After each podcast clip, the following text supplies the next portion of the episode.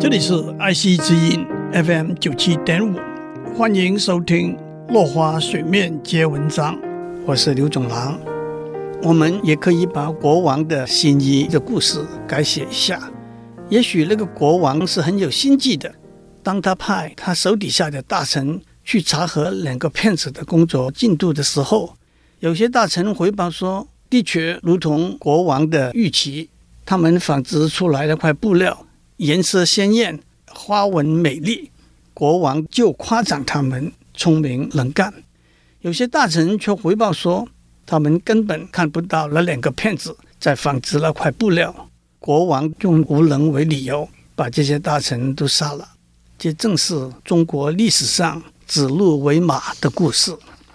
秦朝秦二世的时候，丞相赵高想造反，为了试验一下朝中大臣有谁会对抗他，他把一只鹿献给秦二世，说这是一匹马。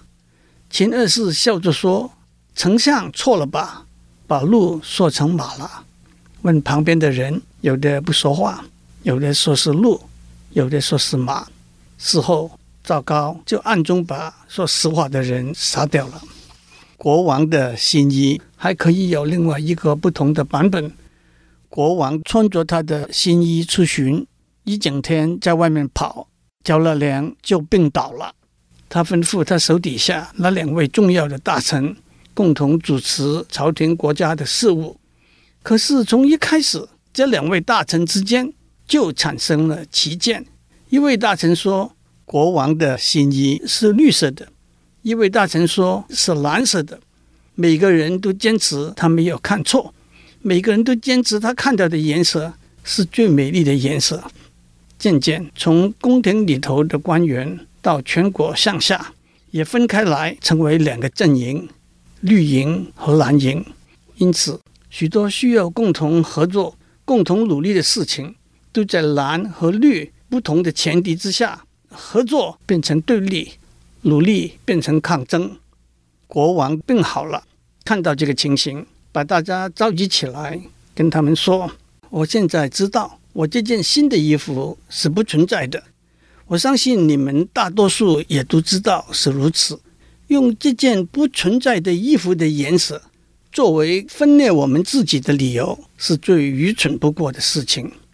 在一个自由民主的社会里头，我们尊重，更有鼓励不同的意见和声音的存在、表达、讨论和协调。但是如果用不存在的衣服的颜色作为非理性的讨论的前提，让它成为无法达到共识的绊脚石，受到伤害的不是别人。而是我们自己。我们看到别的国家，哪里的人民穿的的确是不同颜色的衣服，有白的，有黑的，有棕的，有黄的。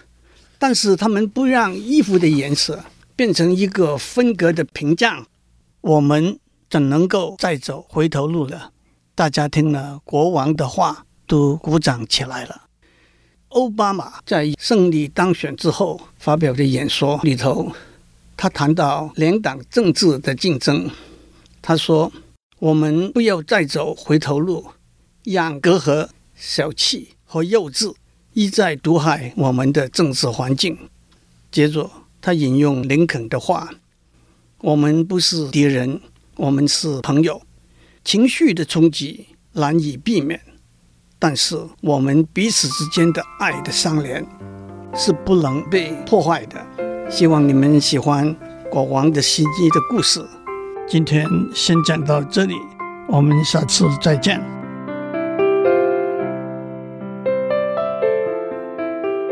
以上内容由台达电子文教基金会赞助播出。